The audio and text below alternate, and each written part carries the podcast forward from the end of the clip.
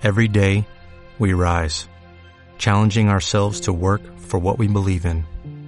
At U.S. Border Patrol, protecting our borders is more than a job, it's a calling. Agents answer the call, working together to keep our country and communities safe. If you are ready for a new mission, join U.S. Border Patrol and go beyond. Learn more at cbp.gov/careers. En este podcast de nuestro canal vamos a hacer un breve análisis de lo que está en juego a un nivel sutil en cuanto a la crisis del coronavirus y sus posibles impactos esperables en la solidaridad social, la necesidad de tomar decisiones drásticas y cuál debería ser el orden de prioridades que se deben tomar a nivel político. Ojo, lo aviso desde ahora para que no se interprete mal nuestro mensaje. Cuando hablemos de potenciales de mortandad y contagio, lo haremos tal y como un científico social debe tratar estos temas, es decir, con un análisis libre de la tensión emocional que sufre el ciudadano concreto, y por eso puede parecer que nuestro análisis es poco humano en algunos momentos. Y lo queríamos aclarar porque en realidad no es así. Todos, absolutamente todos, estamos preocupados por nuestra propia seguridad, la de nuestros familiares y amigos, pero si nos dejamos arrastrar por las emociones, no se podrán tomar las medidas adecuadas para reducir el daño concreto. Sí, esto último es un spoiler de la posición del rol que le corresponde jugar al político o al politólogo que se encuentre frente a esta situación. De este tipo de situaciones, de pandemias, se pueden sacar muy pocas cosas buenas y muchas malas, pues lo único que cabe hacer es reducir el daño, pues nosotros no somos de ninguna manera magos. Bienvenidos a lo que la política esconde. Nuestro canal de Lo que la política esconde ha logrado, gracias a tu ayuda, situarse entre los canales más escuchados de política de habla hispana. Para que nuestro mensaje a favor de la pluralidad política y opuesto a el radicalismo de cualquier signo pueda seguir llegando más lejos, necesitamos de tu apoyo. Así que, si te gusta lo que la política esconde, dale like a nuestros audios, suscríbete al canal y no olvides pasar los podcasts a tus amigos y familiares.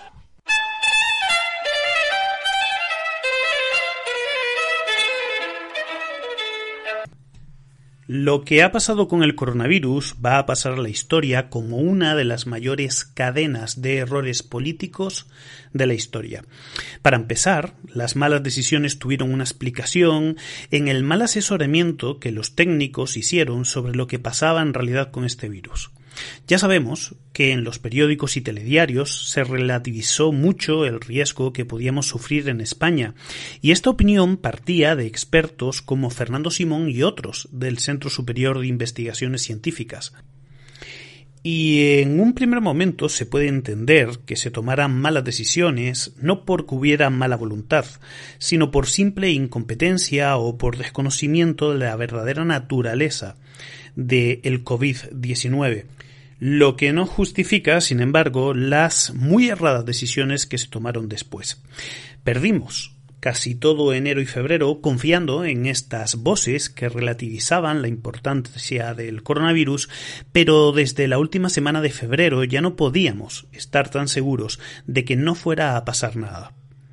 Italia estaba en una situación muy precaria, casi colapsando, y era obvio que nosotros íbamos a ser los siguientes en padecer sus efectos.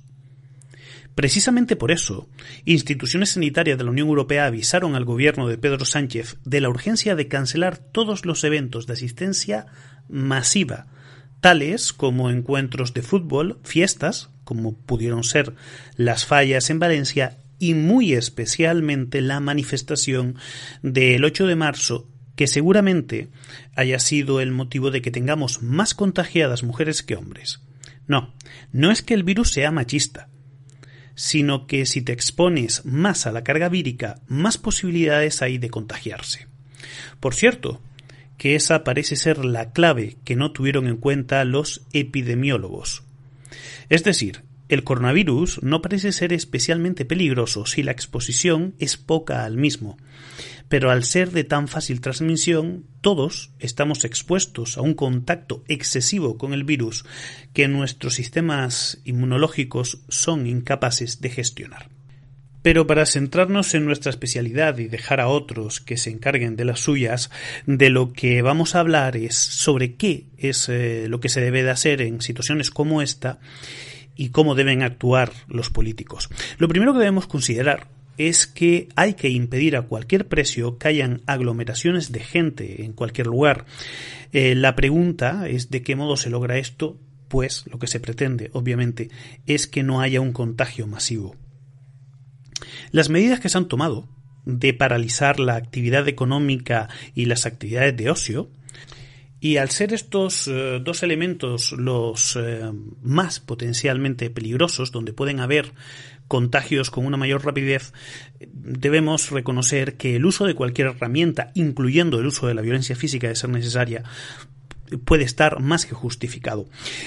Aunque esto parezca de perogrullo, no lo es. Recuerden que cuando ya era de dominio público que se iba a declarar el estado de alarma, muchos huyeron a las playas, otros se fueron al campo de asadero y tantos otros eh, comportamientos irresponsables los pudimos eh, ver en los noticieros.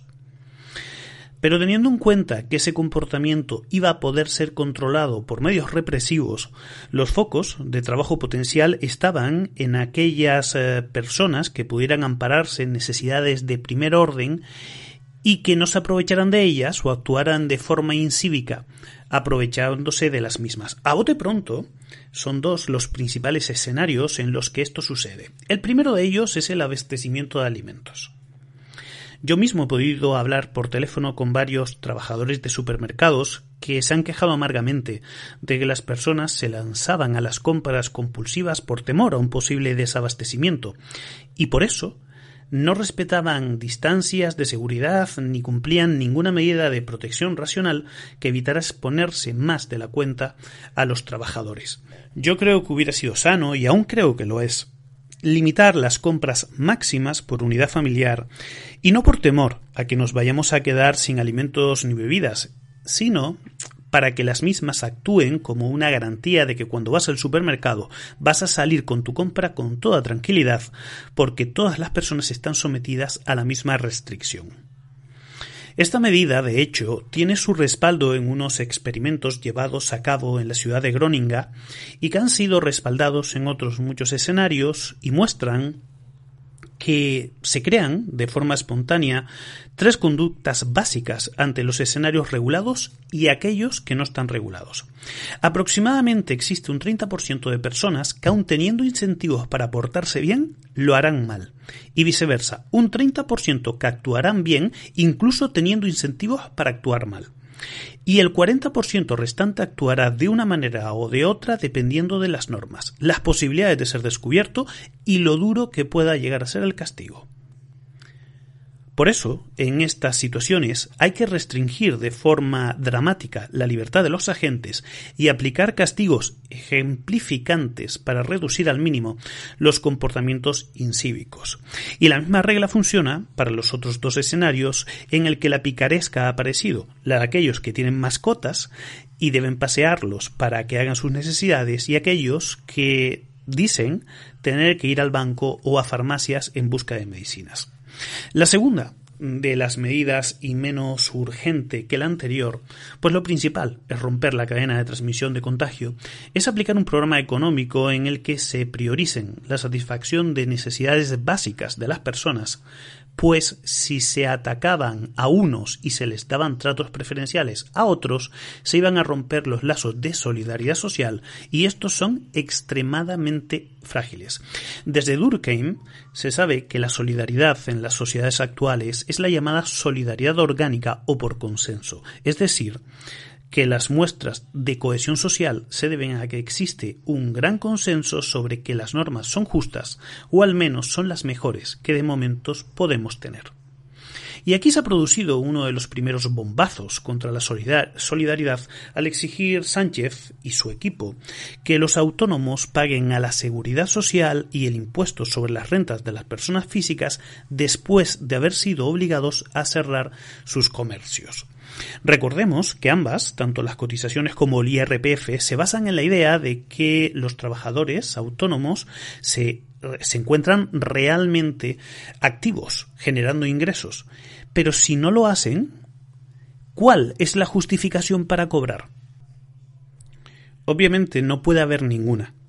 Si un determinado negocio no está obteniendo ingresos, no hay ninguna justificación racional para que las personas tengan que pagar impuestos y por lo tanto Sánchez estaba actuando simple y llanamente como un capo mafioso que te roba tu dinero obtengas o no obtengas ingresos.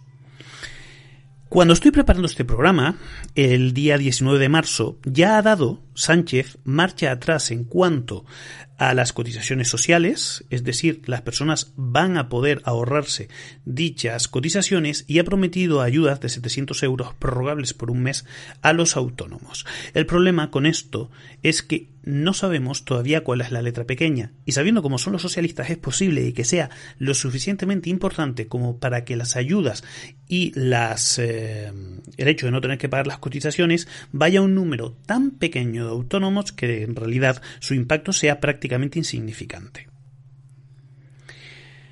El problema es que cuando alguien siente que un Estado le está robando puede pasar a considerar de que éste es ilegítimo. Nosotros eh, consideramos, y estamos de acuerdo en este sentido con Max Weber, que esto es eh, algo que va en contra de la naturaleza del propio Estado. Él había escrito sobre esto y muchísimo, y advirtió de forma explícita que la única diferencia entre un Estado y un grupo de bandidos y ladrones que toman el control de un determinado territorio está en la legitimidad. Y Sánchez se pasó este concepto, el de, el de legitimidad, se lo pasó totalmente por el forro de sus respetables. De hecho, y aunque ahora vaya a rectificar, hay que recordar que lo ha hecho no por buena voluntad, lo ha hecho por la presión que la Asociación de Trabajadores Autónomos y la patronal han realizado, llegando a proponer a los autónomos que cierren su actividad y se den de baja y así no tendrán que cotizar.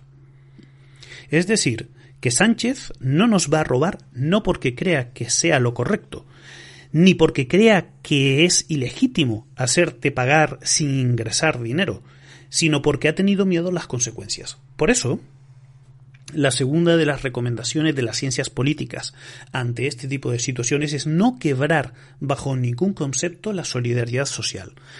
Pues si se hace, el comportamiento responsable de los administrados encontrará un muy fuerte incentivo para pasar a ser insolidario. Pues si a usted o a mí o a cualquier persona con algo de sentido común nos intentan robar, nos defenderemos hasta la muerte si lo que nos roban es el pan de nuestras familias. Por eso es importante recordar esto para la futura toma de decisiones.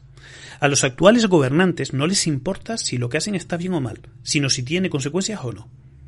Y yo no sé a ustedes, pero a mí la clase de gobernantes que me gustan es la que se plantea tomar las decisiones correctas, les den más o menos beneficio político, pero no es el caso de los gobernantes actuales.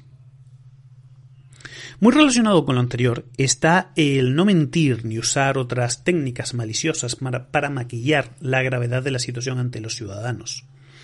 Tenemos evidencia más que sobrada a nivel histórico y experimental de que las personas muestran un comportamiento mucho más solidario y acorde con la gravedad de la situación si no se les trata como idiotas. ¿Y a qué viene esto? Bueno, Sánchez prometió que su programa económico tenía un impacto equivalente al 20% del Producto Interior Bruto. Cualquiera que escuche esta cifra pensará, y con razón, que no tenemos mucho más margen a nivel económico y que si esto dura más tiempo, el Estado no tendrá capacidad de reacción. Esto en realidad es una manipulación maliciosa de Pedro Sánchez, pues solo son algo más de 18.000 millones de euros los que de liquidez aporta el Estado. El resto son contabilización de moratorias y avales del Estado a la banca. Es decir, no van a ser algo más de 200.000 millones de euros los que el Estado se va a gastar. Son solo un plan de contingencia y de gasto seguro solo hay un 1,7% del Producto Interior Bruto. Por cierto, que un 10% de ese eh, del Producto Interior Bruto, o sea, el 50% de esos 200.000 millones de euros de los que estamos hablando y que Sánchez eh, tanto, bueno, tanto publicitó a bombo y platillo, sirven para garantizar que no hayan pánicos bancarios. Y resulta, de lo más curioso, que el Estado no exija junto a ello la suspensión del cobro de cuotas hipotecarias y de créditos empresariales a cambio. Lo de este gobierno es de traca. Critican a los del Partido Popular por proteger a los bancos por delante de los ciudadanos y ahora hacen exactamente lo mismo. De hecho, es más grave, pues ahora hay que priorizar ciudadanos antes que bancos y han hecho justo lo opuesto. Y voy a aprovechar esto para aclarar la posición que tengo sobre lo legítimo que me parece siendo liberal que el Estado intervenga en situaciones como estas. Si dejamos de lado las posiciones ideológicas trastornadas que hay en muchos liberales que dicen que el Estado nunca debe actuar, la mayoría de nosotros defendemos, o sea, la mayoría de los liberales defendemos, la existencia del Estado y su acción siempre dentro de los límites de la legitimidad. Pero aquí esos límites no se han respetado. Ya hemos visto el intento de robo a gran escala de Pedro Sánchez. Pero no debemos minimizar que desde Podemos están llamando ya a la expropiación forzosa de empresas sin haber necesidad imperiosa de ello, y a que aprovechen la situación para colar a Pablo Iglesias y a Iván Redondo en el CNI. Lo que esta situación que estamos viviendo nos demuestra es que el Estado, que consideramos los liberales, es el mejor en este tipo de escenarios, pues a diferencia de lo que hacen los socialistas, no intentaremos aprovechar la coyuntura para ir acaparando más poder en manos del Estado. De hecho, Recordemos que el primer paso del buen golpista es tratar de tomar el control de los servicios de inteligencia y los militares. Y a tenor de la poca información que hay disponible sobre el grado de influencia que tiene Unidas Podemos en los cuadros militares, tenemos motivos sólidos para estar muy pero que muy preocupados. Y más aún, si ponemos estas estrategias en su contexto, recordemos que nos encontramos ante una situación de alarma sanitaria de primer nivel y todos los recursos del Estado deben estar volcados en dar salida a la misma. Pero no. A un chavista le importa un bledo si se aprovecha de la muerte de muchas personas y el pánico alrededor del mismo para poder salirse con la suya, pues lo único que les importa es obtener el poder, y el que lo hagan en momentos de tranquilidad o de crisis es lo de menos. Sí, es mezquino, pero ¿se podía esperar algo mejor de un podemita? Lo que la política esconde se financia gracias a las aportaciones que hacen nuestros patronos y a los mecenas que nos patrocinan a través de nuestro canal de iVoox. Apóyanos y disfruta de los contenidos exclusivos para patronos y mecenas y únete a nuestro canal de Telegram en el que podrás plantearnos tus consultas y peticiones sobre las temáticas a tratar en los programas. Recuerda, puedes apoyarnos a través de Patreon o haciéndote mecenas en nuestro canal de iVoox. Únete ya.